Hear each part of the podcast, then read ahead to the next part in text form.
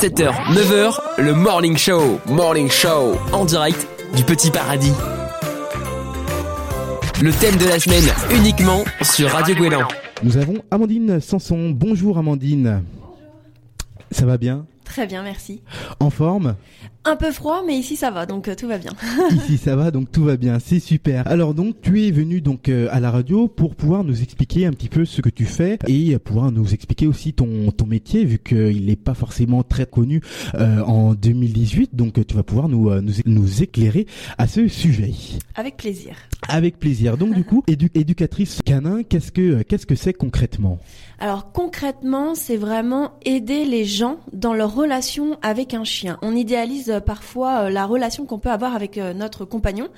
c'est vrai, c'est un animal qui est domestiqué depuis tellement longtemps. On se dit, voilà, on a un chien, on a un chien, ça coule de source, ça va de soi. Eh ben pas forcément, tout simplement parce que le chien est un animal très complexe euh, et on n'est pas de la même espèce, donc on n'a pas du tout les mêmes codes de communication, on n'a pas les mêmes besoins et euh, parfois, voilà, le fait d'idéaliser cette relation, en fait, on est confronté à, des problèmes euh, à la maison comme en extérieur.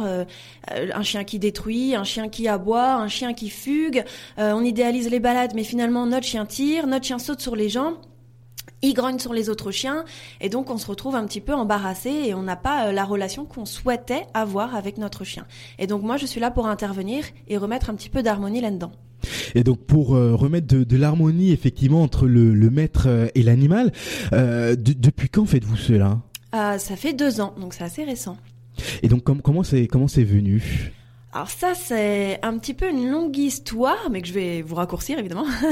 en fait, depuis toute petite, j'ai voulu travailler avec les animaux. Alors ça paraît un petit peu euh, bateau de, répondre ça, mais c'est pourtant vrai. Depuis toute petite, euh, je rêvais euh, de travailler avec les animaux, mais d'avoir aussi une espèce d'interaction avec eux, c'est-à-dire de vraiment faire le lien entre l'homme et l'animal. on a tous en tête, quand on est petite fille, des, des dessins animés ou des films qu'on regardait où les où les princesses ou les filles euh, parlaient aux animaux hein, euh, dans Walt Disney, où il y a le dessin animé Elisa de la jungle aussi pour ceux qui se souviennent. Et voilà. Et du coup, moi aussi, je voulais parler avec les animaux, donc depuis toute petite, je voulais faire ça. Après, euh, je me suis pas vraiment écoutée lors de, de mes études, puisque c'est vrai quand on va à l'école, on est souvent poussé à faire autre chose qui rentre plus dans le cadre de la société. Mais en fait, il y avait absolument rien qui me plaisait, donc je me suis réorientée là-dedans finalement. Et donc d'ailleurs les, les, études pour euh, pour faire ça, pour faire éducatrice, euh, qu'est-ce qui qu'est-ce qu'il faut faire comme étude? Est-ce qu'il y a une filière euh, spécifique Comment ça fonctionne? Alors c'est un peu compliqué. Hein, je vais je vais pas vous mentir. Enfin c'est compliqué. C'est on, on trouve pas facilement des informations et on n'a pas forcément beaucoup d'aide de la part des structures officielles, si vous voulez. Euh, moi, je me suis beaucoup renseignée dans un premier temps sur Internet. Euh, C'était un peu le fouillis. Vous avez un brevet professionnel qui existe. Il y en a très peu en France, donc euh, ça veut dire qu'il faut beaucoup bouger parce qu'il n'y en a pas euh, dans notre coin, il n'y en a pas dans le Morbihan. Euh, sauf que le brevet professionnel, c'est très long et il n'y a pas beaucoup de pratique. Donc moi, ça me convenait pas du tout puisque j'avais pas d'aide financière, donc c'était impossible pour moi de vivre un an, deux ans sans, sans finance. Donc je me suis réorientée vers des formations privées. Donc des formations privées, vous en avez énormément. Il y a des formations privées à distance. Donc moi je les ai bannies de suite puisque en fait il faut travailler beaucoup le chien pour pouvoir après aider ses clients. On, on doit manipuler du chien, on doit en voir. Donc les formations à distance, pour moi c'était pas possible. C'est pas du tout cohérent. Donc après, eh ben, j'ai cherché des formations euh, où je pouvais aller sur place. Donc euh, j'ai regardé tous les centres, euh, tous les éducateurs qui proposaient des formations et j'ai sélectionné des formations et des formateurs surtout qui me plaisaient, qui correspondaient à ce que moi je voulais renvoyer comme image. Donc j'ai fait une première formation à Nantes au réseau Éducanine sur plusieurs mois où là j'ai vraiment appris à lire un chien puisqu'il y avait de la garderie pour chiens, etc. Donc on voyait les interactions entre eux. Euh, j'ai appris à animer des cours aussi euh, et à apprendre les bases de l'éducation. Et après, j'ai renforcé un petit peu tout ça en faisant deux formations avec Nicolas Grevel-Dinger, que vous connaissez peut-être pas de nom, mais si je vous dis où il a travaillé, il a travaillé pour l'émission 30 millions d'amis. Là tout de suite, hein. tout de suite, ça parle. Voilà. Donc là, j'ai fait deux formations avec lui. Une formation sur les troubles du comportement, puisque ça existe chez le chien et on doit être capable de maîtriser et de les connaître et de gérer ça. Et une formation aussi avec lui pour parfaire un petit peu mes méthodes éducatives. Euh, et ensuite, bah, j'ai un petit peu complété tout ça avec d'autres formations qui sont pas en lien direct avec l'éducation, mais que les clients demandent. Donc une formation sur les premiers soins animaliers euh, et une formation sur l'alimentation. Ah oui, donc c'est très complet. Oui, oui, oui. Et puis c'est pas fini. Là, je, pour moi, je suis qu'au début de, de, ce que je peux apprendre. Donc, euh, je compte euh, continuer à faire des formations, pas forcément encore une fois en lien direct avec l'éducation, mais les gens veulent un tout. Et de toute façon, l'éducation, pour être performant, c'est un tout. On doit apprendre beaucoup de choses en ce qui concerne le milieu du chien pour pouvoir euh, travailler correctement. Parce que le, le, le chien est comme l'être humain dans un sens aussi. C'est il y a beaucoup beaucoup beaucoup de choses à, à découvrir, à savoir et aussi à connaître. Très honnêtement, plus je travaille, moins je m'y connais. Puisque plus je travaille et plus j'ai l'impression qu'en fait, euh, en effet, c'est beaucoup plus complexe que ce que ce qu'on veut nous faire croire. Et euh, on peut avoir des a priori sur tel ou tel chien parce que c'est ce qu'on nous a appris et en fait, on se rend compte que ils sont tous différents. Ben oui, tous différents comme euh, comme nous aussi, on est tous tous différents, mais donc les, animaux, les chiens, effectivement. Euh, par exemple, euh, ici, euh, je, ne sais pas, il y a sûrement plus, il y, y, a, des races qui sont plus ou moins qu'on retrouve beaucoup plus souvent. Est-ce qu'il y a des spécificités liées à la Bretagne, à, à l'Orient ou pas forcément? Un petit peu, mais après, je ne sais pas si ça se retrouve aussi ailleurs, mais c'est vrai qu'on va dire les races que je retrouve le plus au jour d'aujourd'hui, ça va être les Golden et les Labrador. Et malheureusement, les gens s'attendent à un, bon chien de famille calme, euh, qui fait vraiment pas de bêtises, puisque la, enfin, ils sont un peu réputés pour ça. Sauf qu'ils se retrouvent avec des chiens, bah, des chiots qui détruisent, mais tous les chiots détruisent, donc voilà, c'est pas parce que c'est un golden qui va pas toucher euh, euh, au canapé. Euh, c'est aussi des chiens qui sautent beaucoup sur les gens parce qu'ils aiment tout le monde. Ils ont vraiment été faits un peu génétiquement pour aimer un petit peu tout le monde. Hein. On les prend, on, sait qu'un golden, voilà, ça va aimer les enfants, ça va aimer. sauf que ça aime un peu trop, donc ça saute en balade, par exemple. Ça va voir les enfants, ça va voir les personnes âgées. Je retrouve aussi beaucoup de bergers allemands et de malinois. Ça, je pense que ça correspond un petit peu aussi à l'insécurité qu'on rencontre euh, beaucoup chez nous. C'est-à-dire que tout le monde a peur un petit peu des cambriolages, euh, les femmes qui sont seules ont peur de se faire un petit peu embêter, etc. Donc on prend des, des bergers allemands et des malinois pour garder. Euh, sauf que hein, qui dit garde dit gros tempérament, donc il faut apprendre à le maîtriser. C'est très bien d'avoir un chien de garde à condition qu'il garde sur notre demande et qu'on se fasse pas dépasser un petit peu par le tempérament et l'agressivité de notre chien. Donc ça, il faut apprendre à le gérer, ça vient pas tout seul. Et donc votre zone géographique d'intervention? Alors, euh, Lorient est 15 km un petit peu autour de Lorient, à peu près, 15-20 km. Après, j'ai des personnes qui viennent de beaucoup plus loin, de Vannes, de Quimper, dans, dans les terres aussi. Je pourrais même plus vous dire le nom, mais Quinstinique ou quelque chose ah comme ça. Quinstinique. voilà. Donc, j'ai des personnes qui viennent de loin, mais en fait, c'est elles qui se déplacent. Moi, j'ai absolument pas le temps de me déplacer, ou alors il faudra que j'augmente mes tarifs pour ces personnes-là, et c'est pas mon but. Euh, donc, moi, je me déplace dans un rayon de 15 km autour de l'Orient, sinon c'est les personnes qui se déplacent. À savoir aussi que pour pallier à ce problème géographique, j'ai monté un site d'éducation en ligne. Donc avec ce site-là, il n'y a plus aucune euh, limite géographique. Ah ouais, donc ça c'est vraiment très euh, très intéressant. Donc effectivement pour les personnes qui n'ont pas forcément la la possibilité de se déplacer, donc euh, qui soient euh, voilà, je sais pas à Marseille, Paris, eh bien ils peuvent quand même vous euh, bénéficier de de vos cours. Et une une dernière question avant de passer vraiment dans le dans le vif du sujet, comme comme si on peut le, le, dire ça comme ça. pourquoi vu que vous là vous êtes sous un statut d'auto-entrepreneur ou de micro-entreprise ou sous un statut du moins d'indépendant, pourquoi avoir choisi ce ce statut là et pas euh, et ne pas avoir choisi plutôt un statut euh, d'employé euh, la raison, elle est assez simple. Enfin, il y a plusieurs raisons, mais la première et la plus importante, c'est qu'il y a très peu de postes d'employés en tant qu'éducateur canin, puisque tous les éducateurs canins euh, bah, se mettent à leur compte et non pas d'employés. Donc, avant de trouver une structure qui, qui accueille des salariés, ben faut se lever de bonne heure et il faut surtout pas habiter euh, à Lorient donc euh, donc voilà c'était beaucoup plus facile euh, après moi j'aime aussi le côté indépendant pouvoir travailler à ma manière pouvoir gérer mes horaires etc euh, donc c'était aussi un choix très personnel. Pour moi c'était vraiment une évidence d'être à son compte. Et puis il y a le statut auto-entrepreneur. En effet je suis auto-entrepreneur qui est quand même assez facile à gérer. Moi l'administratif c'est pas du tout mon truc. J'essaye d'être le plus clair et possible voilà mais mais c'est pas du tout mon truc l'administratif. En général quand on aime travailler dehors avec les animaux. Le côté administratif, c'est compliqué. Euh, donc, euh, ce statut-là est très bien pour moi. Eh bien, le Flash Info, et nous, on se retrouve euh, dans à peu près 5 minutes pour la poursuite de cette interview. Et eh bien, à tout de suite. À de suite.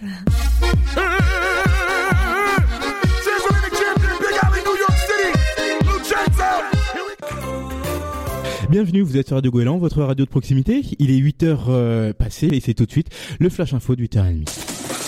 Toute l'info nationale et internationale sur ta radio. Tout de suite, on va s'écouter la météo. Météo, la météo est sur Radio Gouélan. Et nous sommes de retour euh, sur euh, radiogoélan.fr. On va rentrer dans le vif du sujet avec une question un petit peu plus généraliste. Donc c'est euh, pourquoi éduquer son chien tout simplement?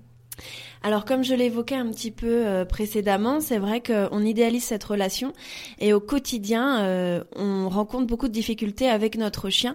Pourquoi éduquer son chien? Déjà pour qu'à la maison ça se passe bien.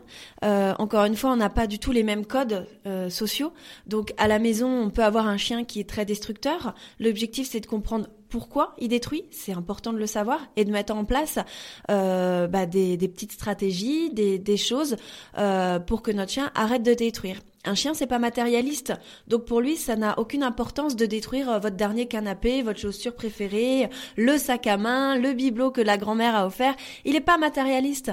Malheureusement, nous, en tant qu'humains, bien sûr que si on l'est. Chaque chose a une importance. Notre canapé, on l'a payé une certaine somme. euh, on a des choses qui sont importantes pour nous euh, d'une manière sentimentale. Et euh, il y a des gros quiproquos. On a l'impression que notre chien se venge. Et pas du tout. Moi, mon objectif, il est vraiment de faire en sorte que les, chiens, les gens comprennent leur chien. Pourquoi le chien détruit? Eh bien, je suis là pour leur expliquer. Euh, pourquoi leur chien est trop foufou, saute sur eux, etc. Je suis là pour leur expliquer. Donc, pourquoi faire éduquer son chien? Eh bien, pour vivre en harmonie avec lui déjà à la maison, faire en sorte que tout se passe bien pas avoir de problème avec les voisins aussi. Et puis euh, en extérieur, euh, pour que les balades soient un véritable plaisir.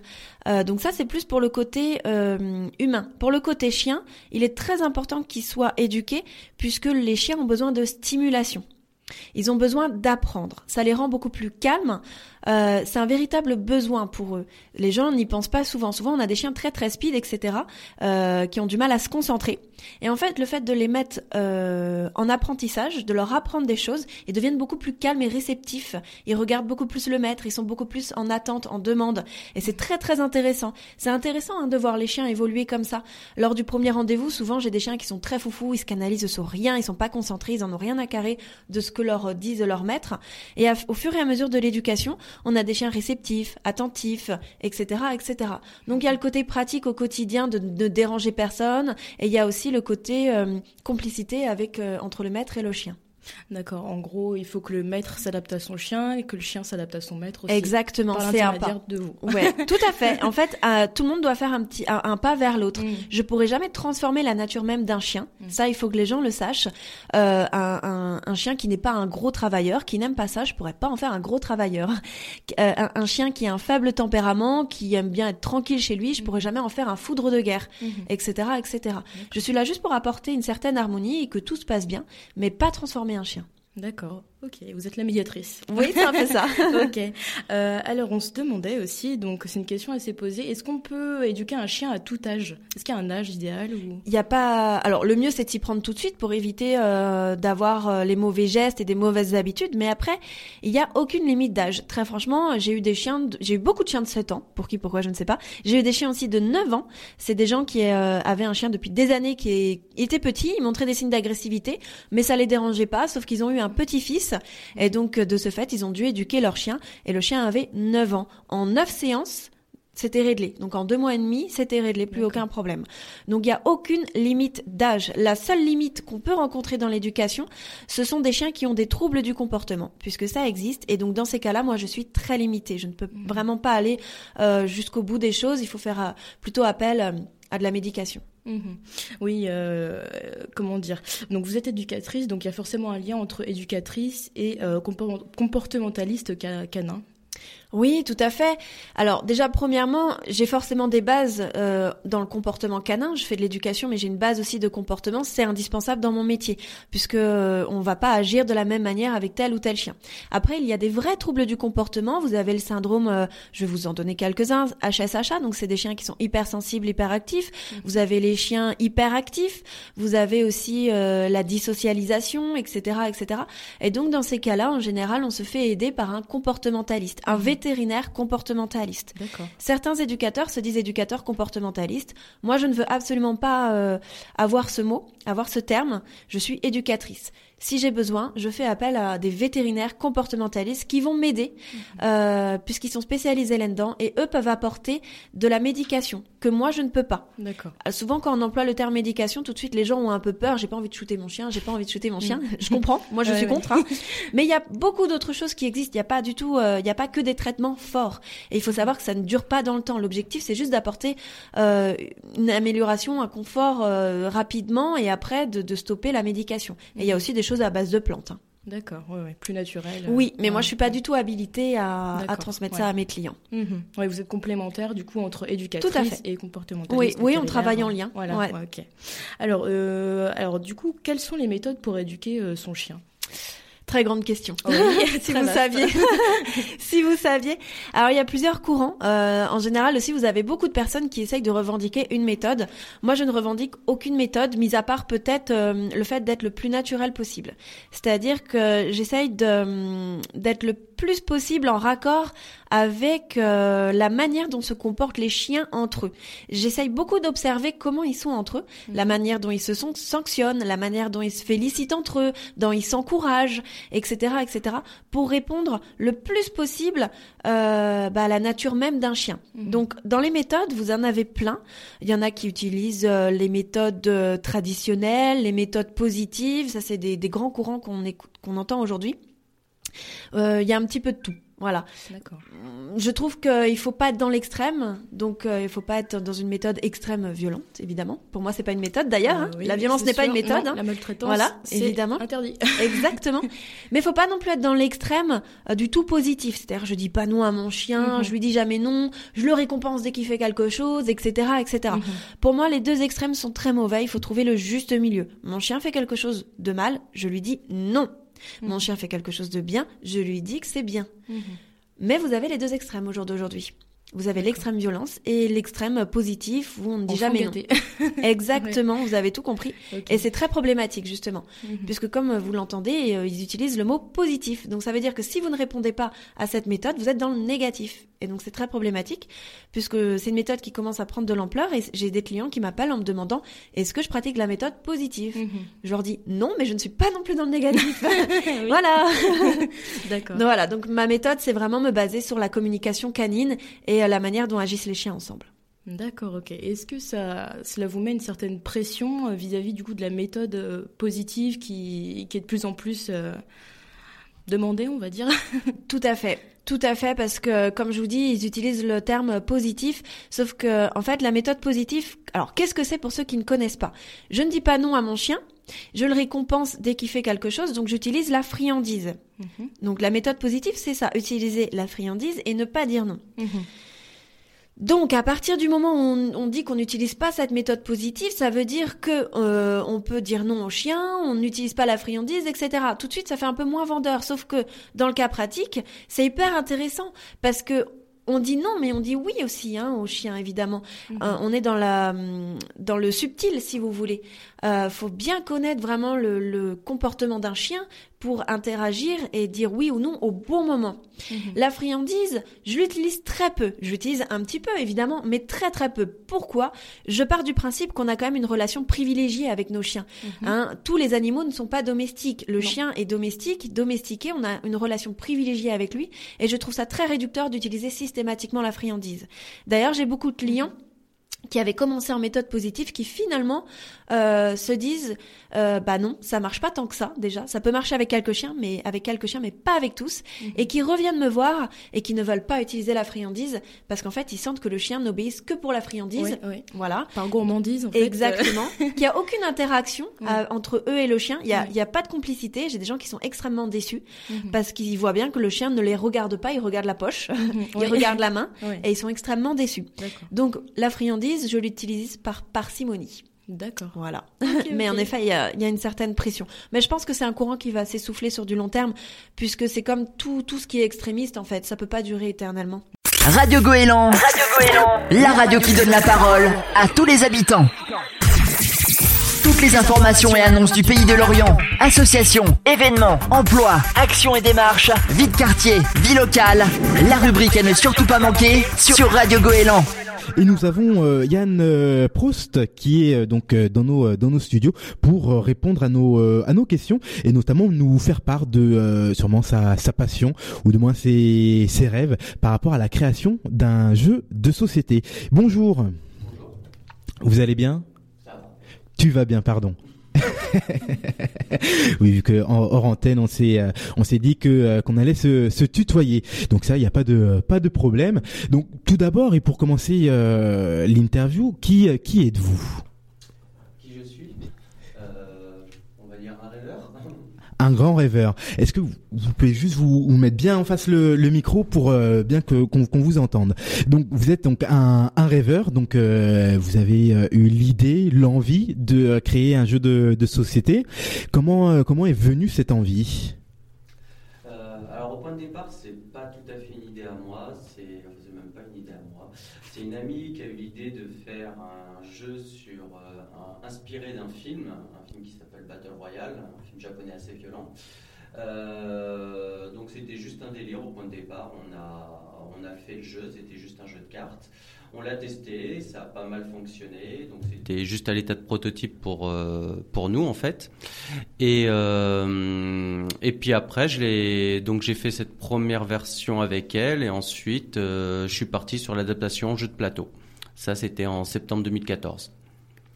Et donc on l'a, euh, enfin là à partir de là j'étais j'étais solo et puis euh, et puis j'ai fait tester sur un premier festival, ça a eu ça a eu un bon succès. Du coup j'ai continué et puis euh, puis voilà ça s'est enchaîné, ça a évolué. Et donc ce, ce, rêve se, se, concrétise petit à petit. Et donc votre parcours, est-ce qu'il faut, est-ce qu'il y a déjà un, un parcours particulier pour se dire ah bah tiens là je vais créer un jeu de, de société? Euh, je pense pas. Je pense qu'il faut avant tout être passionné. Alors moi, je peux pas dire que c'était mon cas parce que je suis tombé dedans un peu par hasard. J'y connaissais absolument rien au monde du jeu quand quand, quand je l'ai créé. Moi, j'étais plus euh, Monopoly et Scrabble, ce qui n'est plus trop d'actualité maintenant, même si j'ai toujours, j'aime toujours me faire un Scrabble et un Monopoly. Euh, et, euh, et du coup, moi, j'ai une approche, je pense, euh, différente des, des autres auteurs, parce que la plupart des auteurs que j'ai rencontrés, c'est des, c'est des passionnés de, de, jeux de société et qui souhaitent, euh, du coup, mettre leurs pattes dans le monde du jeu et, créer, créer un jeu propre à eux. Euh, moi, ça a été une approche différente. J'ai pas créé, enfin, j'ai créé un jeu sans rien y connaître euh, au jeu, aux jeux qui existaient et aux mécaniques de jeu en général. Ce qui a eu comme intérêt quand même de, comment dire, ça bah j'avais un cerveau vierge. C'est-à-dire que j'ai pas j'ai pas un, j'ai pas calqué quelque chose qui existait déjà sans le vouloir. Je suis parti vraiment de rien. Bon après j'ai recadré un peu justement parce que je me suis mis à découvrir euh, du coup le monde du jeu euh, à travers les, les, différents les différents festivals de jeux euh, où je présentais le mien. Ça m'a permis de découvrir ce qui se faisait à côté de m'apercevoir que j'étais pas loin de ce qui se faisait donc que c'était plutôt pas mal. Voilà j'ai découvert le, le, monde du jeu au fur et à mesure mais je suis vraiment arrivé dedans par hasard. C'était donc effectivement par par hasard et euh, donc ce hasard-là, euh, vous, vous a-t-il fait prendre conscience, euh, plus ou moins, hein, des risques ou des avantages dans la création d'un d'un tel jeu de société? Alors les risques, oui. disons que j'ai appris pas mal de mes erreurs, certaines erreurs qu'on qu'on pu faire mal. C'est-à-dire? Ah, c'est-à-dire euh, bah, aller trop vite, euh, ne faire des choses sans les connaître, donc faire euh, faire bon. Les plus grosses erreurs ont été financières hein, parce qu'il faut les assumer derrière, mais ça m'a coûté pas mal d'argent. et puis ensuite, ensuite, oui. Sinon, en, en termes du en lui-même, ça a été. j'ai lancé aussi en termes d'erreurs, j'ai lancé un un crowdfunding un peu trop tôt, un financement participatif. Euh, J'en avais lancé un en 2015 et j'étais clairement pas prêt pour euh, pour ça. Euh, à différence du dernier qui est en là en décembre, qui est 2017, qui lui s'est très bien passé. Et puis, et puis oui, bon, on fait, on, apprend de ses erreurs de toute façon. Puis j'ai rencontré énormément d'autres auteurs, j'ai rencontré des joueurs, et puis au fur et à mesure, bah voilà, tout s'est tout s'est mis en place. Car effectivement, pour revenir peut-être euh, sur sur la sur la situation financière, j'ai cru voir effectivement passer via les euh, différents réseaux que vous avez euh, du, que vous avez vendu votre appartement pour pouvoir mettre en place ce, ce jeu. C'est ça. C'est ça, parce que comme je disais, donc j'avais un financement participatif pour amorcer, euh, pour amorcer le début du financement du, du jeu, mais c'était c'était pas suffisant. Je savais que derrière ça, il me faudrait beaucoup plus, et euh, du coup, euh, bon, c'était prévu. Hein, si le financement réussissait, je vendais en effet mon appartement pour euh, pour financer ce qui manquait, et bah c'est là, ça y est, c'est en cours. Et donc du coup, sans, sans indiscrétion, vous vous vivez où? Ah, j'aime pas trop en parler, mais euh, là, alors là, pour le moment, je suis encore dans mon appartement parce que là. Non, sans, indiscrétion, hein, mais Non, non, mais la, la, la, vente est en cours. Non, mais en fait, j'aime bien séparer, on va dire, vie professionnelle et, et vie personnelle. Mais je vais aller camper dans un bus. Je suis en train de l'aménager là tous les week-ends. Euh, j'aménage ça. Bah c'est super aussi. C'est un, un bon tremplin. Pour poursuivre par rapport à ce euh, à ce à ce jeu, donc du coup, euh, quel quel pourquoi ce, ce, type de jeu euh, et pourquoi pas forcément un jeu par exemple euh, familial? Enfin si ça peut être aussi un, un, jeu familial mais tout à l'heure vous avez évoqué effectivement le côté euh, jeu Monopoly jeu de jeu plus ou moins de, de rôle. Et là quelle est la hum, pourquoi ce type de jeu tout simplement? Alors, comme je disais, à la base, c'était parti sur euh, une inspiration d'un film. Donc, euh, je suis resté dans le concept, même si j'ai ma propre histoire derrière, mon propre univers. Mais je suis tout simplement resté à suivre le concept. Euh, maintenant, c'est un jeu extrêmement violent dans l'histoire. Autour de la table, c'est fun. Hein. J'ai jamais, j'ai jamais vu de prise de tête. Mais à part quelques rageux, mais ça, c'est valable pour tous les jeux. il, y a, y a des gens qui n'aiment pas gagner, qui n'aiment pas perdre, pardon. et en revanche, euh, malgré les idées préconçues, en fait, c'est par contre c'est un jeu extrêmement familial. Euh, le nombre de fois où j'ai vu des parents et leurs gamins de 8, 9 ans. Alors attention, je le donne pour 14 ans et plus à cause du thème, mais mécaniquement parlant, euh, à 8, 9 ans, ça commence à ça commence à passer. Et, et c'est vrai que j'ai vraiment tout type de personnes autour de la table. C'est faut juste aimer ce type de jeu. Il y a quelque chose qui peut être qui peut être répulsif dans mon jeu, c'est qu'il y a énormément de, de hasard, il y a une grosse part pour le hasard, et euh, bah faut pas être allergique euh, à l'aléatoire. Mais sinon, sorti de là, il s'adapte vraiment à tout type de personnes. Euh, alors, donc euh, votre jeu est inspiré du film Battle Royale. Est-ce que vous pouvez nous nous réexpliquer un petit peu brièvement le synopsis du film Le concept, alors c'est simple, c'est des études. Donc on est dans un monde, euh, enfin à l'époque qui se disait mm. légèrement plus futuriste en fait, mm. mais ça se voit pas. C'est pas de la science fiction non plus. On est juste un petit peu plus en avant dans le temps, mhm. euh, où ils ont du mal à tenir euh, mhm. les, les, jeunes, l'éducation. Et euh, du coup, pour donner une leçon, ils choisissent une classe au hasard. Mhm. Elles se, ils sont endormis dans le bus, ils se réveillent sur une île déserte avec un collier explosif autour du cou. Et là, on leur dit, bah maintenant, vous allez tous vous entretuer jusqu'à ce qu'il en reste qu'un. sinon, bah sinon, de toute façon, on tue tout le monde grâce au collier explosif. Et donc, il y a des règles à respecter il y a le terrain qui se, qui se réduit au fur et à mesure. Et puis voilà, le but est d'être le dernier en vie. Mhm. Sachant que bon, à la base, ils sont tous potes, ils font partie de la même classe. Oui, oui, oui. donc la situation est, dans l'adversité. Voilà. ok. Et donc justement par rapport à donc euh, c'est un film assez violent. moi, je l'ai vu, j'avais à peu près, bah, je sais plus 16 ans, et c'était interdit justement au moins de 16 ans ou quelque chose comme ça. Euh, enfin, je sais plus trop. Et euh, vous avez pas peur justement de la censure vis-à-vis du thème, du thème assez violent de, du jeu, film. Alors, euh, donc comme je le disais déjà, moi mon histoire est différente, même mhm. si elle est tout aussi violente, vu mhm. que la, la différence déjà c'est qu'on s'inscrit, les participants de, de mon tournoi s'inscrivent de leur propre chef. C'est un tournoi, mhm. c'est pas c'est pas une obligation. Et euh, par contre le thème, comme je le disais, il est tout aussi violent. Et euh, comme je le disais aussi tout à l'heure, je l'ai donné pour 14 ans et plus à cause de ça, parce que mhm. le jeu, il est accessible bien avant, mais pour pas avoir justement de problème de censure ou autre, euh, je l'ai, voilà, il est estampillé 14 ans et plus, ce qui fait que même à l'international, ça posera pas de problème. Si un jour on en arrive à l'international, c'est pas prévu pour le moment. Espérons. Hein. bien. ok. Et donc du coup, pouvez-vous euh, nous, nous raconter brièvement votre histoire, parce que là on a eu l'histoire du, du film, et vous pouvez raconter un petit peu votre histoire, ce qui change par rapport au film? Euh, alors, euh, donc comme je disais, euh, alors on est dans un monde euh, parallèle au nôtre, légèrement, légèrement différent, parce que à peu près en 1500, en ouais 1400, 1500, euh, à l'époque du Japon féodal en fait, il y a eu, euh, il y a une petite variation dans l'histoire qui a fait que euh, les conflits ont commencé à se régler différemment. Euh, C'était pas encore un tournoi à l'époque, mais euh, je vais essayer de pas trop m'étaler. Euh, alors, euh, je vais passer tout de suite au présent, ça, parce que sinon ça, ça peut durer. Euh, donc il y a, y a ces petites variations dans, dans l'histoire euh, qui, qui fait que le monde évolue légèrement différemment d'une autre. Mhm. Euh, au fur et à mesure, il y a un tournoi qui se crée qui s'appelle donc le Serial Battle, euh, qui est le nom du jeu, euh, qui euh, comment dire, euh, qui va faire une, qui va créer une soupape à la société. Euh, alors là, je vais, je vais me faire, je vais m'arracher la langue, mais euh, pour comparer à quelque chose que presque tout le monde connaît maintenant. On va parler des Hunger Games, un autre Oui, film oui, qui oui, est pour moi une, une pâle version de, de Battle Royale. Mais en gros, c'est un peu, c'est un peu le même concept Mhm. euh, du fait que même si là encore on, on les oblige à y aller, où euh, on a pareil une société, une euh, une soupape à la société.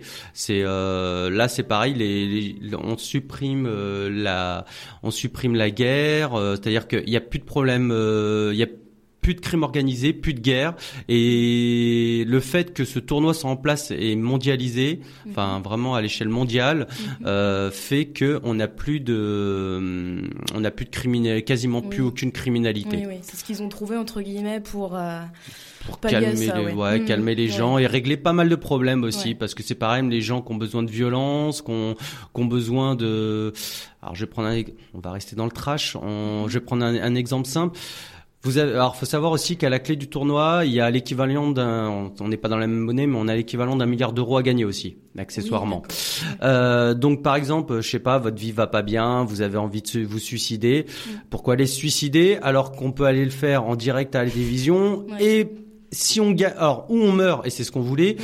où on gagne et on gagne un milliard d'euros, je pense qu'il y a de quoi se racheter une vie. Ouais, ouais, c'est Euh, Il y a de quoi changer sûr. des choses. Euh, un autre exemple. Euh, vous vous entendez pas avec votre voisin, mais vraiment euh, au point d'aller lui mettre sur sur la tête, sur la tronche. Mhm. Euh, et Il euh, se défoule. bah, il arrive, en fait, c'est tellement ancré dans, dans les esprits que pour euh, au moment où ça va aller trop loin, les deux personnes auront euh, voudront régler leurs problèmes face au, enfin au serial battle. Ça ça reviendrait pas à l'idée d'enfreindre la loi et de le faire en direct. Mhm. Du coup, là, il se passe quelque chose. C'est ah oui, on va s'inscrire à un, à un tournoi à mort et peut-être qu'aucun des deux ne va survivre. Et du coup, ça calme le jeu, ça calme le jeu. Voilà, c'est euh, ça permet de réguler le- les problèmes. euh, les problèmes dans la population. Pour la contribution du jeu, euh, quels ont été les acteurs, enfin ceux qui vous ont aidé dans la dans le développement du jeu? Pendant, la, pendant le développement, Oui, d'accord. Pendant le développement. oui. Euh, alors, euh, au tout début, j'avais rencontré quelqu'un dans une association euh, de plomeurs, donc pas très loin, Mhm.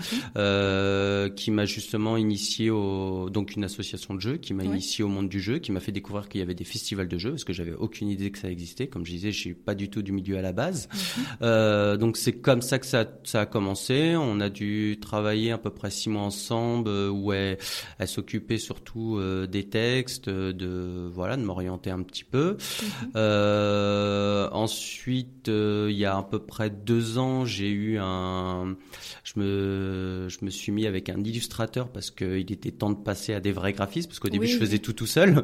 C'était pas spécialement beau. Ça Vous fonctionnait, avez- mais c'était pas beau. Vous avez des notions de dessin ou? Alors euh, j'ai dessiné mais j'ai aussi arrêté il y a très longtemps donc euh, il aurait fallu que je m'y remette vraiment et on peut Ok. pas être partout là je suis déjà Ouais, partout à la fois donc il y a un moment il a fallu que je délègue et du coup j'ai euh, Mhm. bah, j'ai embauché un illustrateur. Euh, donc ça c'était à peu près il y a deux ans. Et puis euh, bah sinon j'ai des euh, des amis qui m'aident pour les corrections parce que le français c'est pas du tout mon truc. Donc là j'ai là j'ai du monde derrière moi. D'accord. Ok. Bon bah oui, c'est bien d'être entouré, c'est sûr. hein. C'est mieux. mais une grosse une grosse partie euh, voilà c'est Ouais, ouais, je fais ouais. la paperasse la conception Mm. enfin tout ça C'est c'est un projet qui tout le reste, je fais. c'est dur de déléguer quand on a un bébé comme ça c'est dur de déléguer parce que faut une confiance vraiment Mm. énorme et euh, Mm. et puis il faut faut aussi que ça colle au niveau méthode de travail c'est pas toujours évident je suis un tortionnaire Ah. Je m'empêche de dormir, alors faut pas, je peux pas le faire avec quelqu'un d'autre. Ouais, oui, c'est sûr.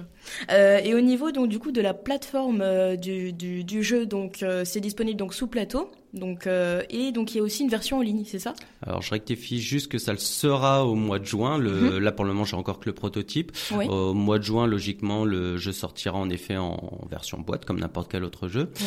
Et en effet en ligne. euh, alors là j'ai, je travaille avec euh, la plateforme Tamagame qui, qui est une plateforme en ligne qui vous qui permet de dématérialiser les les jeux de plateau et de les bah, de les créer en dématérialisé pour pouvoir y Mhm. jouer en ligne. D'accord. Euh, et donc, euh, en effet, bah, ça me permet euh, de le faire découvrir euh, à des gens à qui je n'ai pas accès, parce que les Mhm. festivals c'est bien beau, mais on n'y rencontre pas tout le monde. Oui. Et puis des fois, bah, ça faut aller loin aussi. Donc là, grâce à ces- grâce à cette plateforme, bah, je peux toucher n'importe qui, n'importe Mhm. où, même en dehors de la France. euh, Hmm. C'est assez pratique. J'ai pas eu encore de Québécois, je crois, euh, sur ma plateforme, mais j'espère. Ok. Oui, ça rassemble un peu euh, tout le public qui pourrait être intéressé euh, Voilà, par ce c'est jeu. Ouais, c'est ouais, c'est assez pratique et j'espère à la longue faire un peu moins de festivals, Mhm. moins de déplacements, moins Oui. de temps perdu, moins d'argent engagé aussi Mhm. et faire plus de présentations euh, sur cette plateforme. Mais là, c'est encore un peu récent, c'est pas encore bien en place. Je m'en suis surtout surtout servi pendant le, le financement participatif pour le faire découvrir aux gens qui n'avaient bah, qui avaient pas eu l'occasion de le tester. Eh ben, donc la date de sortie, donc c'est normalement en juin 2018. S'il n'y a pas de surprise au niveau de la fabrication, ça sera ça. ok, on espère. Eh ben, je vous remercie. Écoute, euh, écoutez, euh, pour euh, voilà votre information. Et donc on rappelle en juin 2018, euh, en espérant que voilà ça sorte. Donc c'est Serial Battle. Ça sortira, Ça sûr. sortira. Ok, ça sera peut-être ça sera peut-être juillet, mais ça sortira, c'est sûr. Ok, d'accord. Alors, je vais juste finir par une petite citation, donc en rapport avec notre invité, qui est d'Oscar Wilde, qui s'intitule donc La sagesse, c'est d'avoir des rêves suffisamment grands pour ne pas les perdre de vue. Et voilà. Et ben, je vous remercie d'avoir écouté cette interview avec notre invité du jour. Merci. I had a dream. We were sipping whiskey neat, highest floor of the Bowery, and I was high enough. Radio Goéland, Radio Goéland, votre radio de proximité.